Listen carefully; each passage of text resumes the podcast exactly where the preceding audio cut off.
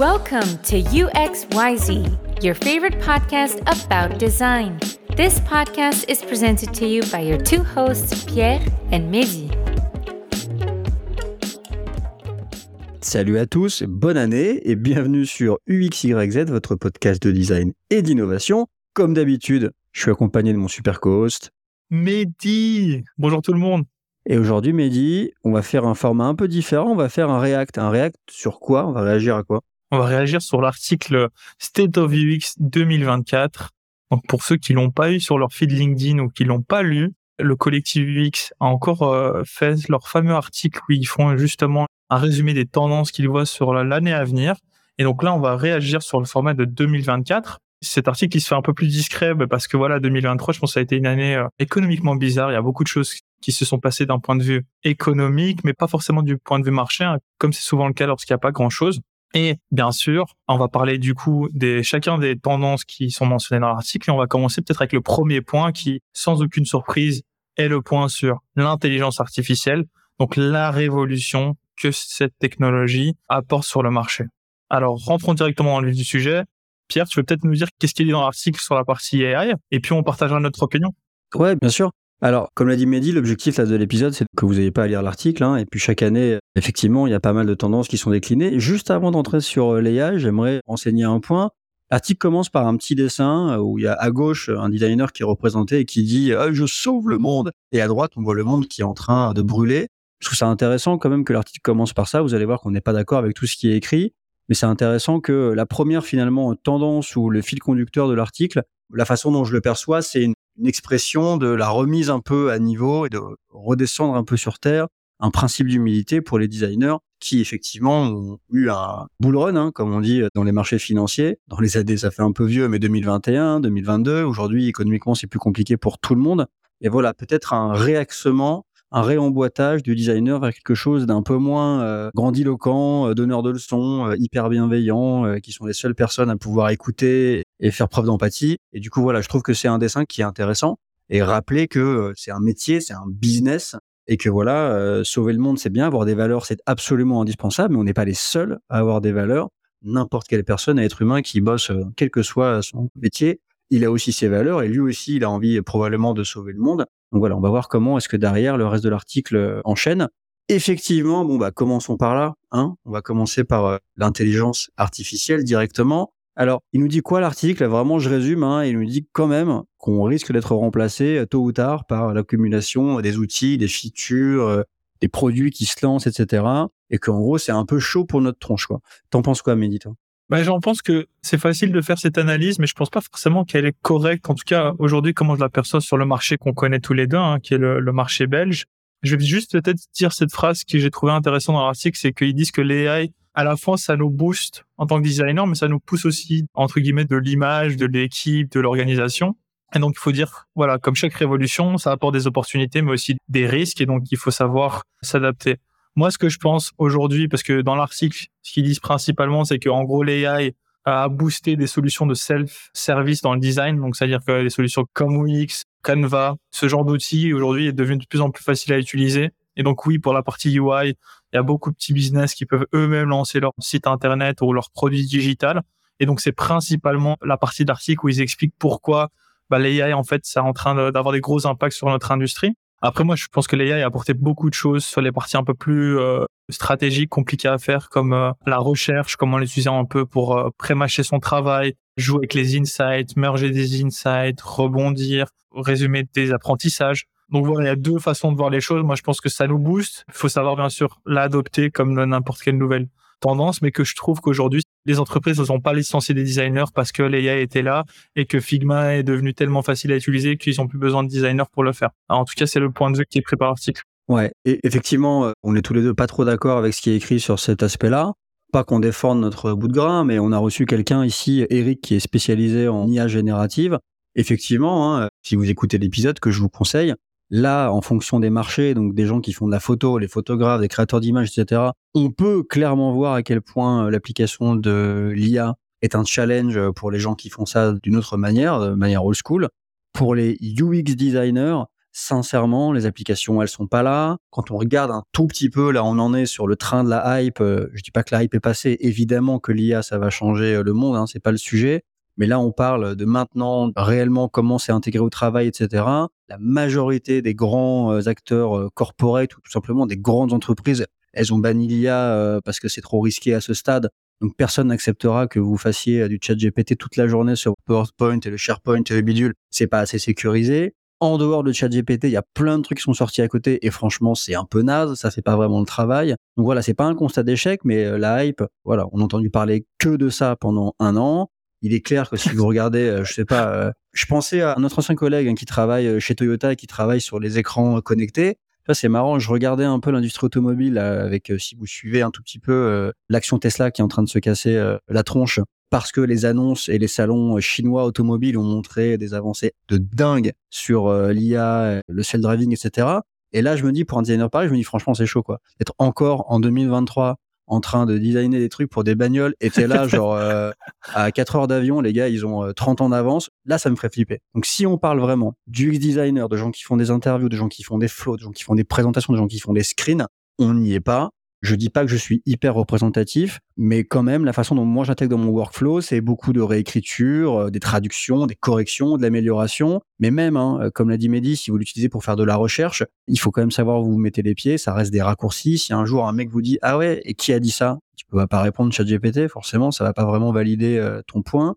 Et une dernière chose, je voyais une vidéo que je trouvais un peu bip à clic, hein, ça commence par un P, où le mec expliquait que tu peux créer tes flots, tes machins avec ton IA, etc. Mais sincèrement, et vous allez voir comment c'est connecté au point d'après, si je suis un jeune diplômé et que j'intègre dans mon workflow plein d'IA et que je demande à l'IA de me trouver des solutions, je serais inquiet sur ma capacité à me faire recruter demain ou à faire euh, la blague euh, trop longtemps. Parce que quand même, hein, on en revient à des choses qui sont l'expression de votre intelligence, de votre réflexion, de votre capacité à relier des idées, à trouver des contradictions. Et je vois pas comment l'IA aujourd'hui vous aide à faire ça. Et donc, dans un métier qui s'intellectualise de plus en plus, je trouve justement que l'IA apporte vraiment plein de choses, mais jamais de la vie, comme le dit l'article, rend le marché incertain au point qu'une entreprise se dise Oh, je vais peut-être me faire un petit canevas tout seul dans mon coin au lieu de lancer un recrutement. Ouais. Je pense que en fait l'AI, ça a bouffé un marché qui n'existait déjà plus dans, dans, certains pays, qui est vraiment le job de petit freelance. On a besoin d'un petit site internet, on a besoin de quelques visuels. Bah, alors oui, aujourd'hui, il y a des solutions qui te permettent de le faire sans être designer ou même sans avoir, on va dire, une touche créative. Après, clairement, sur les vrais métiers, sur des projets bien complexes, où on a besoin d'un UX designer, ah bah là, on n'est pas clairement. Et c'est pour ça que je pense qu'une des recommandations euh, que je trouvais intéressant dans l'article, c'était bah, justement, c'est quelque chose qu'on a souvent dit avec Pierre dans le podcast, quand on a parlé des problèmes du design, hein, c'est se concentrer beaucoup plus sur la partie qui va vous permettre de vous différencier, c'est-à-dire euh, la recherche, la conceptualisation, la stratégie. Et là, justement, l'AI peut vous aider. Elle va pas le faire à votre place, mais peut vous apporter des choses pour aller plus vite. Figma, par exemple, maintenant, on peut rendre visuel des concepts. Donc, c'est plein de petits outils qui vont vous permettre d'aller plus vite et pour euh, mieux projeter vos idées auprès de vos clients, et des choses comme ça. Mais clairement, Aujourd'hui, on risque rien de ce côté-là. Hmm. Et peut-être un dernier point, c'était euh, tiens, le futur de Figma. Il disait que Figma, dans le futur, ça sera plus utilisé par, forcément par les designers, mais que ça fera directement le pont entre des équipes produits et les devs, quoi. Mais écoute, on avait dit qu'on ferait pas une réponse longue, mais je crois qu'on en est absolument incapable. On a enregistré un épisode fantastique sur le service design et euh, la personne disait vraiment je suis d'accord avec ça. Et là, ça rejoint un tout petit peu le sujet du design comme une commodité. Quand je compare l'expertise qu'il fallait pour faire un site internet il y a quelques années seulement, avant le Covid, encore sous Photoshop, ou même si Figma était là, mais pas complètement encore, euh, et Sketch était présent, etc. Mais la complexité, l'expertise qu'il fallait pour designer un site internet, avec ce qu'il faut aujourd'hui pour faire des écrans, encore plus si tu as connecté ton Figma avec euh, tous tes assets, etc. Franchement, là, c'est clair que si on est un pur UI designer, mais ça on le dit depuis longtemps, faut un peu trouver autre chose et se remuer les méninges. Et donc, je confirme que plus ils automatisent et ils trivialisent l'usage de leur logiciel et Figma va vers ça, même si ça reste euh, technique, effectivement, plus il faut trouver d'autres territoires pour s'exprimer. Mais quand même, hein, il y a toujours besoin d'un gros killer sur Figma et je suis désolé, euh, moi je le vois dans mes équipes et euh, on est une équipe de plus de 50 designers, ce qui est assez important. Tout le monde n'est pas méga expert de Figma et les gens qui ont investi du temps dans Figma, qui sont au top sur les derniers plugins, les machins qui voient où ça va, etc., ils ont encore de l'avance et ils sont encore euh, dominants dans la pratique et dans l'expertise. Donc, clairement, tout ça n'est pas du tout mort. finalement, le message, c'est de pas s'arrêter de réfléchir. Voilà. Je pense qu'avant, on pouvait être un 100% UI, euh, Photoshop, Illustrator, c'était vraiment trop technique, encore plus quand c'était de l'époque du print, et maintenant, bah, de moins en moins, et on voit comment toutes les expertises euh, se mélangent. Bah, je pense qu'on a tout dit sur la partie AI, on peut passer peut-être au, point numéro 2 Non, on n'a pas tout dit. Ok, point numéro 2. La saturation. La saturation du marché. Et pareil, le marché est incertain. Peut-être pour ça que l'article a eu un peu moins de hype cette année, parce que finalement, c'est pas mal de mauvaises nouvelles. Franchement, du coup, avant de te laisser la parole, parce que ce sujet-là, il est vraiment très important, je voudrais apporter une petite note de contraste, hein, où justement, on en a aussi parlé dans ce... De quoi n'a-t-on pas parlé dans le podcast, Mehdi Je ne sais pas. on en a parlé hein, il y a un an et demi, quand tout ça a commencé, des ressources qu'on voyait arriver, des ressources des êtres humains, finalement, hein, qui avaient euh, passé des formations, bref, qui avaient de moins en moins de skills, hein, si je devais le dire comme ça, ou qui avaient passé de moins en moins de temps à vraiment euh, faire des trainings. Ah, parce que la barrière à l'entrée était beaucoup plus basse et du coup, il y a plus de monde euh, sur le marché.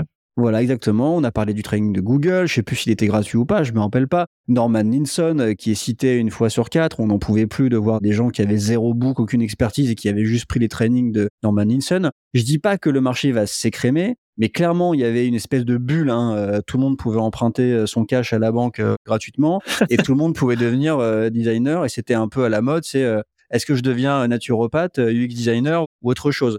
Et du coup, eh ben, ce que l'article dit, et je vais plutôt dire ce à quoi nous on réagit, effectivement, le marché s'est resserré, mais les marchés sont resserrés. Hein. On se calme. Hein. Je pense que c'est la situation en 2024. Elle est plus compliquée. Elle est annoncée comme étant plus compliquée. Je prends des pincettes dans tous les secteurs. Et le secteur qui nous intéresse tous, c'est le secteur de la tech. Et eux, bon, bah, il se passe pas une journée sans qu'on annonce 1000, 2000, 3000 licenciements. La tendance, elle a commencé il y a déjà quelques temps, hein, juste après le Covid. Mais pour ceux qui regardent en détail, ils sont pas en train de virer des gens qui étaient là il y a 10 ans. Hein. Ils ont juste multiplié euh, par 14 leurs embauches pendant le Covid parce que les gens n'avaient que ça à faire que d'aller sur Internet, jouer aux jeux vidéo et bref, toutes les industries qui souffrent maintenant. Et donc forcément, maintenant, les gens, ils retournent au taf, ils reprennent leur vie. Les crédits, c'est plus ce que c'était. Donc, euh, les gens sont plus serrés. En tout cas, c'est plus compliqué. Donc, eh ben, les gens les moins équipés, les moins entraînés, les moins éduqués, eh ben, ils se font recaler. Ouais, super, mais c'est exactement ça. Et je pense encore, si on regarde les vagues de licenciement, les designers n'ont pas été forcément targetés. Hein. Si vous regardez, c'était plus ou moins homogène. Ça a été la croissance rapide, comme tu l'as expliqué, qui était due au Covid. Donc, je pense que c'est une bonne analyse que le marché devient saturé, mais il n'y a pas forcément un risque particulier aujourd'hui sur les designers. Et pourquoi on arrive à ce niveau de saturation? Ben, Il y a eu des demandes. Hein. L'UX a été euh, trendy depuis quoi? 10 ans. La hype commence à tomber hein, aussi, il faut le dire. Et donc, dix ans plus tard, le métier s'est professionnalisé. On a plein de différents rôles, des personnes qui sont plus formées. Je le disais à tantôt. Mais voilà, devenir designer, c'est beaucoup plus accessible. Faut pas forcément le, suivre cinq ans d'études. Il y a des formations euh, clés sur porte qui vous permettent d'aller euh, très très vite et de vous faire une première expérience. Et donc, ce qui fait aujourd'hui, on retrouve facilement des designers. Moi, je me souviens, il y a cinq ans, quand essayé de rechercher sur le marché belge des designers pour mes clients pour faire nos projets, bah, c'était compliqué. Aujourd'hui, c'est beaucoup plus facile d'avoir un CV. On se permet d'être un peu plus picky. Et puis, c'est simple. La demande côté client, elle a diminué. Donc, c'est normal. Du coup, il y a plus d'offres que de demandes. Et ça, c'est bah, lié à la saturation du marché. Donc, euh, je pense qu'on a tout dit. Je sais pas si Pierre, tu vas rajouter un dernier point.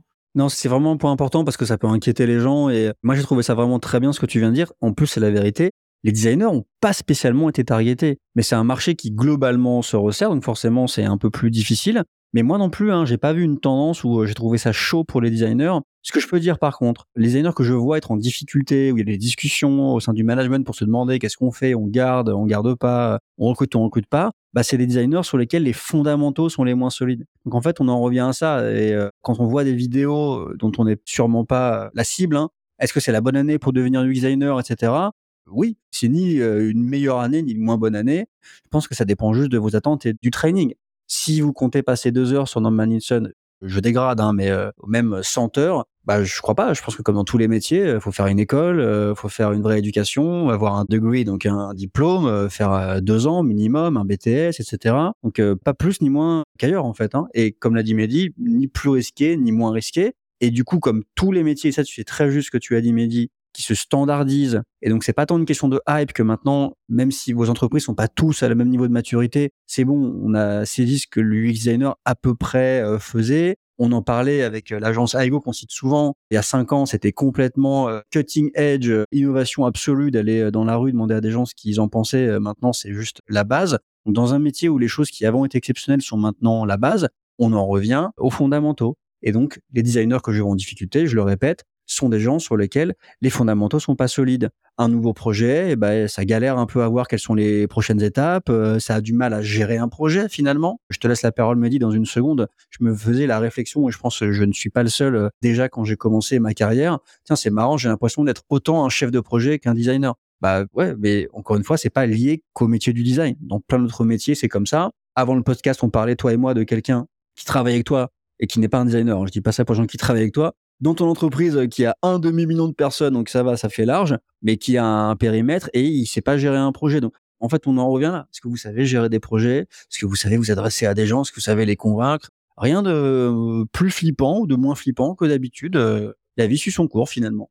Alors du coup, Mehdi, le point 3, le point suivant, c'est quoi?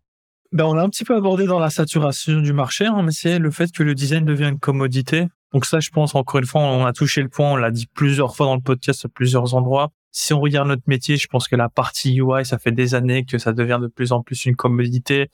Et c'est clair qu'il y a de moins en moins de besoins pour ces compétences-là, ou en tout cas uniquement, il faut aussi rajouter à son arc bah, d'autres skills qu'on a mentionnés, hein, comme euh, la recherche, euh, plus un aspect stratégique. Parce que justement, en fait, tout ce qui se passe sur le marché, donc les nouvelles opportunités avec l'AI, avec les nouvelles technologies, bah, il y a toujours ce besoin de mais qu'est-ce qu'on en fait? Comment on peut leverager ça pour améliorer le business, le produit, etc., etc. Donc, on aura toujours besoin de designers pour essayer de répondre à ces questions. Mais c'est clair que les UI designers, sans trop nous répéter, ben, ça devient de plus en plus compliqué.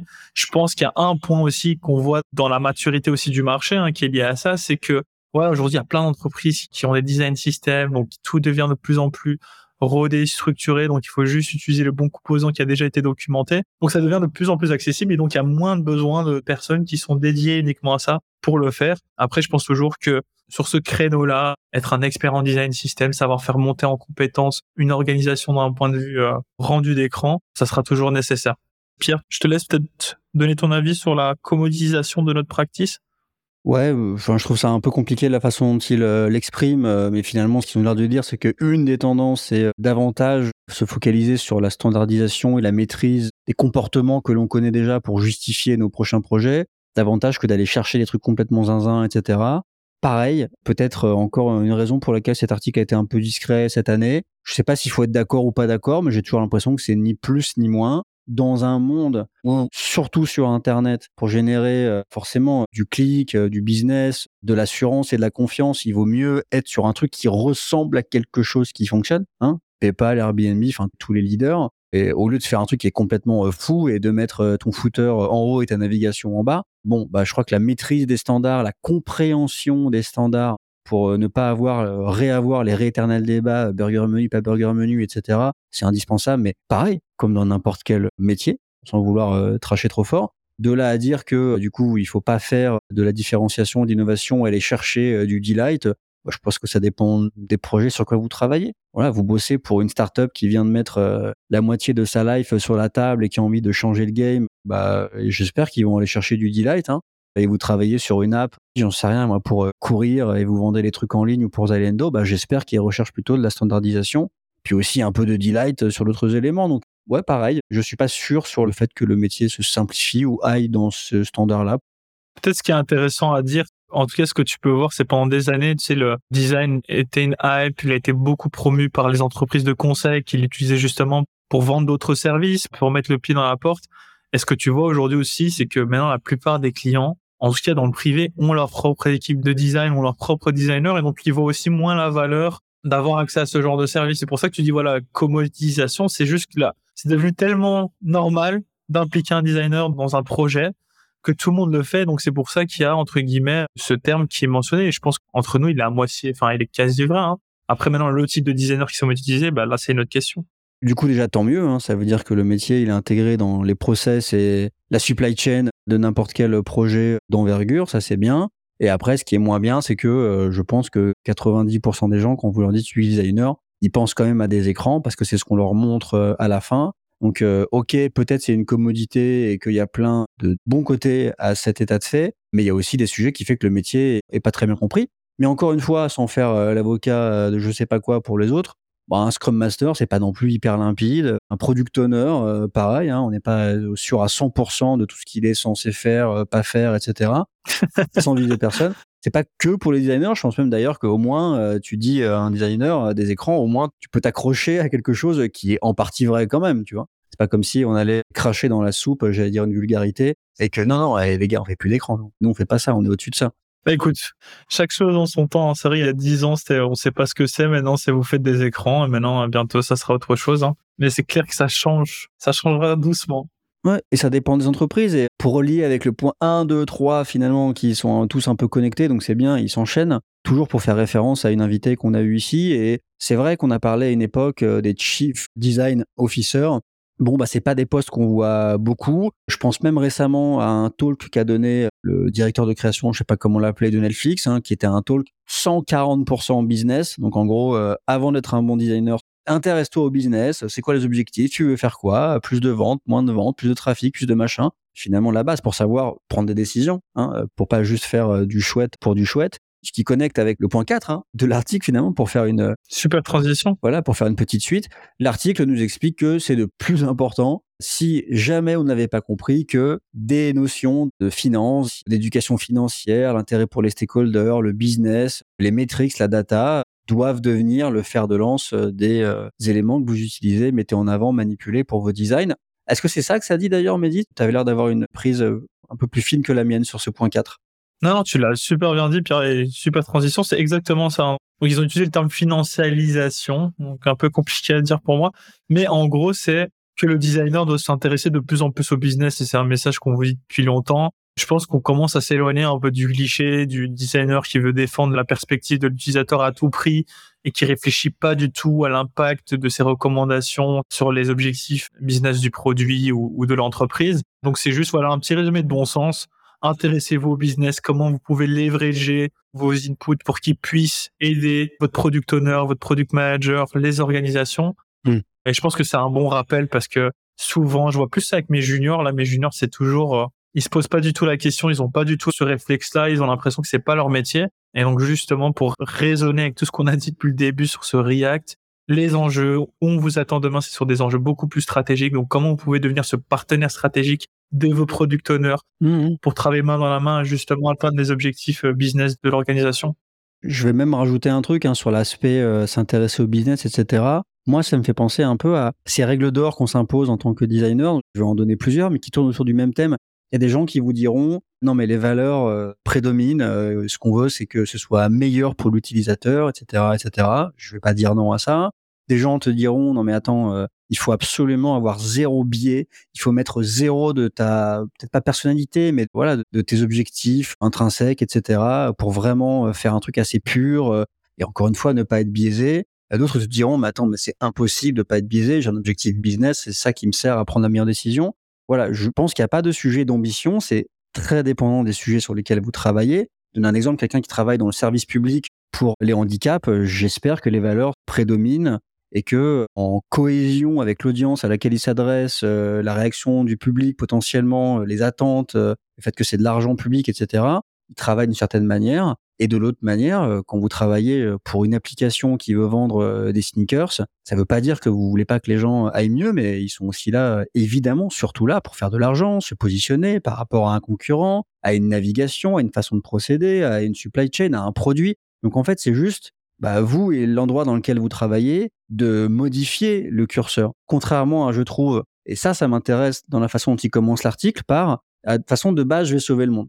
Quel que soit l'endroit dans lequel je vais, je suis la voix de la raison, je suis le petit ange, je suis le distributeur euh, de câlins. Ça ne veut pas dire que vous devez devenir méchant, mais s'intéresser au business, en fait, pareil. C'est encore juste du bon sens, s'intéresser à ce que la personne veut. Et Mehdi, je te vois trépigner et je vais euh, te dire ça. C'est pas parce que vous avez envie de faire des villas avec piscine que le mec en face de vous, euh, il en a envie, tu vois. Et ça veut pas dire qu'il a des goûts de chiottes s'il en veut pas. Juste si le gars, son kiff, c'est euh, une cabane en bois 100% avec des toilettes sèches, mais dernière génération, bah c'est aussi super bien. Vous n'avez pas à juger ça parce que on vous a dit que parce que vous avez un positionnement différent, parce que vous faites l'effort constamment de faire de l'empathie. Pardon, hein, mais vous êtes des designers, il y a autant de tarés dans nos métiers euh, que euh, dans les autres. Hein.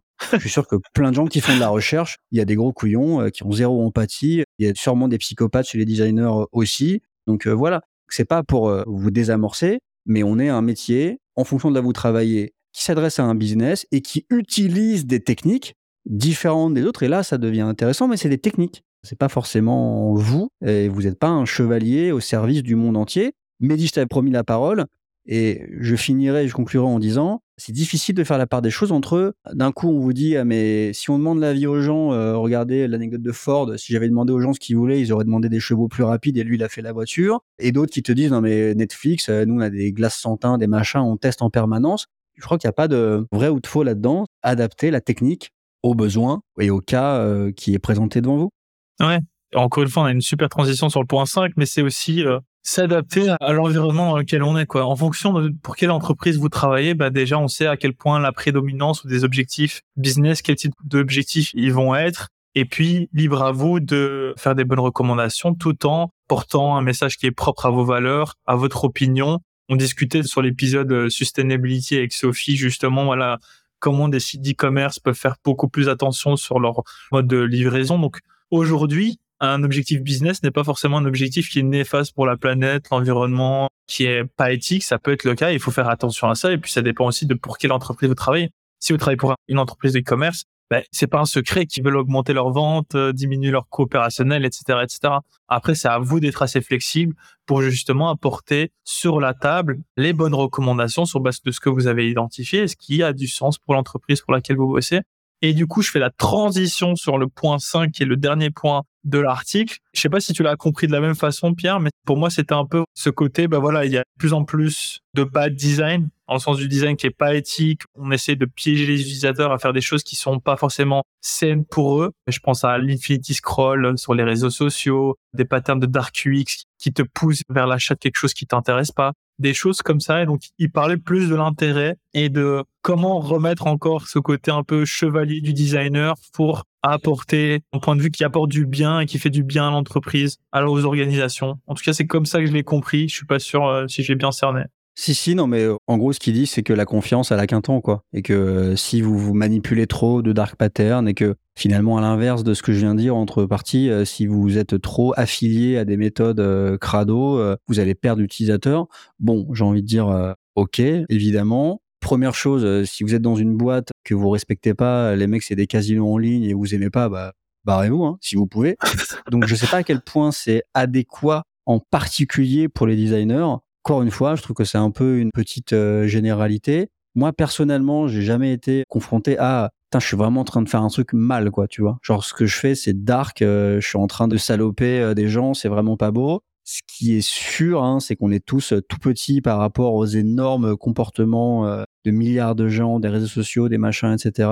Donc je sais pas, c'est peut-être plus une espèce de conscience du monde. Donc je vais écourter ma réponse pour pas faire 30 minutes de plus sur ça. C'est pas extrêmement clair, je sais pas, c'est toi et tes valeurs ou pas manipuler trop de choses. Mais c'est définir qu'est-ce qui est mauvais pour l'utilisateur, tu vois. À quel moment c'est mauvais? Quand il y a trop de contenu dans un menu, c'est mauvais? Non, c'est juste que le menu est trop rempli et que c'est pas cool pour lui, mais c'est pas. Ouais.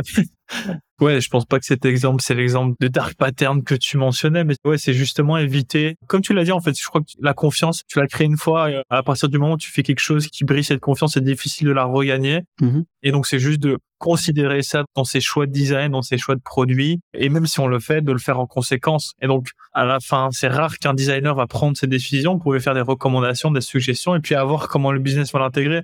Moi, j'ai eu la chance. Je viens de bosser avec une entreprise, je peux pas mentionner le nom, mais une entreprise qui est pas très loin du monde de casino. Donc, c'est pas un casino, mais voilà, c'est euh, ce genre d'entreprise-là. Et j'ai été surpris d'apprendre qu'ils avaient vraiment des guidelines sur protéger des personnes qui sont dans des extrêmes et c'est ressenti beaucoup dans l'atelier de conception. Ils voulaient faire de la personnalisation tout en protégeant ces utilisateurs qui peuvent être un petit peu trop accros à ce type de service. Donc voilà, donc choisissez aussi les entreprises pour lesquelles vous avez travaillé, parce que bien sûr, il y a des choses qui vous montrent si ça pue ou pas. Quoi. Si vous avez travaillé, j'ai rien contre Total ou n'importe quelle entreprise pétrochimique, vous savez qu'à la fin de la journée, ils veulent vendre du pétrole tant qu'ils peuvent encore en vendre. Quoi. Donc si vous êtes à l'aise avec ça, super. Sinon, bah alors allez travailler dans une entreprise qui répond un peu mieux à vos critères. Et euh, pour finir quand même sur une note euh, positive et pour faire la grande suite inversée dans l'autre sens, pour moi c'est connecté avec tout ce qu'on vient de dire dans le sens inverse. S'il y a bien un avantage que vous avez, si vous êtes bien entraîné, que vous mettez vos billes aux beaux endroits, etc. Bref, il n'y a pas beaucoup d'autres mots, mais le designer a tendance quand même, et ça c'est très intéressant, par tout ce qui le motive et qui pousse le designer à faire son travail, à avoir une vue peut-être plus globale, end-to-end, holistique, euh, voilà. C'est ces mots-là, hein, quand je dis global. Tu l'as dit. Et il l'a dit, mot compte quadruple. Donc, pas forcément à utiliser en rendez-vous, hein, mais c'est plutôt pour que vous repériez dans le champ euh, lexical et la sémantique euh, du design. Finalement, c'est ça que ça veut dire. C'est un mot compliqué pour dire, je crois, pour le coup, c'est sincère, qu'on a un métier qui a vraiment davantage tendance, même quand c'est pas dans le livrable, mais vraiment dans l'intention, à se poser la question de, il y a quoi au tout début, pourquoi je fais ça, et il y a quoi à la toute fin? Et je pense pour le coup, donc c'est vraiment un, plutôt un tableau sympa que je dresse, que tous les designers, que ce soit demandé ou pas, ont cette volonté-là. Et justement, peut-être, parce que la posture du designer à la base, c'est euh, de faire le bien, on va le dire comme ça. Donc moi, ce que je vois dans cette fin euh, par rapport à attention à manipuler la confiance du utilisateur, etc., c'est qu'on est un des rares corps de métier où, quand tu arrives dans des réunions plus ou moins stratégiques, tu as une vue quand même assez globale. Donc on est une des personnes qui est capable de dire si on poursuit comme ça, si on continue comme ça, si on fait ça comme ça, je pense que en regardant ce qui s'est fait à côté, on pourrait avoir des problèmes. Je pense que et donc là, c'est connecté avec votre euh, connaissance du monde. Bah, vous regardez ce qui se passe euh, chez Disney, ce qui se passe, euh, voilà. C'est quoi le wokisme, du coup le rapport au contenu, parce que quand on est designer, on est impacté par le contenu. Donc tout ce que vous manipulez, pour le coup, est une référence et a un impact et est impacté par comment le monde évolue. Donc encore une fois, ça dépend comment vous vous positionnez et c'est parfois difficile à placer mais je pense que les designers ont une conscience plus aiguë et euh, de ces dynamiques qui se mettent en place. Donc de là à dire à un moment donné, tiens, là on va faire ça dans le flow, euh, ça déconne, je peux pas, euh, je pose madame. En tout cas, je pense que sur des dynamiques entières d'application, de flow et de contenu, vous êtes bien placé pour dire attention, là, la confiance des gens, ça va une seconde. Pour vous donner un exemple précis de moi ce que ça me fait dire. Et souvent, c'est du contenu. C'est euh, je fais un benchmark, je regarde un peu ce qui se passe à côté, etc. Et je trouve des acteurs qui font l'effort d'être explicites, euh, qui ont fait l'effort d'écrire un truc qui fait sens, où tu sens que c'est pas ChatGPT qui l'a écrit, ou alors que c'est pas complètement opaque. Et je me dis tiens, il y a des mecs, ils ont fait l'effort. Peut-être qu'ils seront pas lus parce que plus personne ne lit, mais en tout cas, si quelqu'un lisait, bah franchement, eux, ils se sont mis bien. Et moi, je regarde mon projet, je suis là, non mais les gars, vous êtes pas sérieux, ce qu'on a écrit, c'est nul de ouf. Genre, euh, tu montres ça à des gens, enfin, il y, a rien, tu vois. Autant ne rien mettre. Et c'est peut-être ça, pour le coup, là, quand on dit d'être vigilant à qu'est-ce qu'on donne aux gens sans que ça leur fasse mal à leur vie et que ça finisse en fait divers, bah c'est ça, c'est une tendance où finalement, si tu baisses les standards trop longtemps, c'est difficile de les relever après. Et ça devient peut-être pas du super dark UX pattern, ça devient juste du bad euh, design. Et puis après, euh, bah, il faut tout jeter à la poubelle et tout refaire. Ce que dans tous les cas, vous finirez par faire. Bah, c'est super fin pour clôturer en tout cas cette analyse de l'article et notre React. Mais que de compliments aujourd'hui, super fin, machin, je suis chouette. c'est parce que tu m'as manqué, Pierre, ça fait longtemps qu'on n'a pas enregistré à deux. Enfin non, j'étais tout à fait honnête et je le pense vraiment. Est-ce qu'il y a un point, Pierre, que tu t'es dit, tiens, ils sont passés à côté de ça, c'est une tendance que je vois, un gros sujet en 2024 et ils en ont pas parlé, que tu voudrais partager avec nos auditeurs Ouais. Non, ne parle pas de NordVPN. Non, je parle pas de NordVPN. J'ai vu une euh, car en solde chez Vans qui avait l'air vraiment stylé. Et je trouve qu'il parle pas des fringues Vans. On parle trop des chaussures, mais pas des fringues et ça avait vraiment l'air stylé. C'est ton passé de skater, ça. exactement. La seule tendance que je ne vois pas évoquée, Ok, il y en a une qui n'est pas une tendance. Arrêtons le bullshit absolu et on en parlait toi et moi avant de commencer l'épisode. C'est pas parce que Apple va vendre un casque à 3000 boules que tout le monde va se mettre à designer des interfaces pour la VR. Si vous êtes un des petits vénards qui avait un projet en VR, bah dites-nous comment ça se passe, lâchez un comment, euh, dites-nous que c'est le turfu et que tout le monde va faire ça après-demain. En attendant, euh, voilà, je crois pas que ce soit une tendance pour 2024. Voilà, je pense que c'est comme n'importe quoi d'autre, comme euh, l'IA, quoi. Finalement, c'est là, c'est sûrement là pour rester. Même si la VR c'est un cran moins quand même. Attendons de voir ce qui se passe, mais quel impact ça va avoir exactement sur nos pratiques, etc., et sur vos métiers et vos demandes, euh, bah, euh, pas sûr. Voilà, donc ça, je le mettrai dans les dark patterns pour vous faire cliquer sur la vidéo YouTube. Ah bah super. Et du coup, la deuxième tendance, et là pour le coup, je valide cette tendance. Ça n'est pas une blague. Dis pas l'accessibilité. Non, je vais pas dire, oh, il l'a placé. Non, euh, que il y a un an et demi, deux ans, on se plaignait qu'il y avait que des petits bonhommes en 3D, machin, etc. Bah maintenant, c'est plus la peine de se plaindre. C'est le cas. Euh, je crois que 100% officiellement des icônes d'Apple sont maintenant avec un rendu 3D, euh, une petite ombre, etc. Vous regardez leur présentation, donc c'est le bento design, c'est que des petites séquences, machin, etc. Tout est en 3D. Vous avez peut-être vu passer, on peut pas ne pas les citer, c'est les leaders Airbnb que tout le monde regarde toujours avec attention, qui ont fait une vidéo 100% en 3D, un truc assez joli d'ailleurs, assez arty pour le dire comme ça mais ça restait de la 3D, que leur site aussi, voilà, il y a des ombres de plus en plus, etc. Sans parler des gradients et des machins. Donc peut-être que la tendance, c'est plutôt l'annonce de la mort de quelque chose qui est que est-ce que le flat design c'est mort? Et c'est un peu con parce que moi je bosse en flat design donc peut-être devoir en parler à mes boss qu'on passe un peu dans les 80s quoi. Ah bah super. Je vais enchaîner avec ça parce que du coup ça fait penser avec une super recommandation. On va recommander un autre podcast.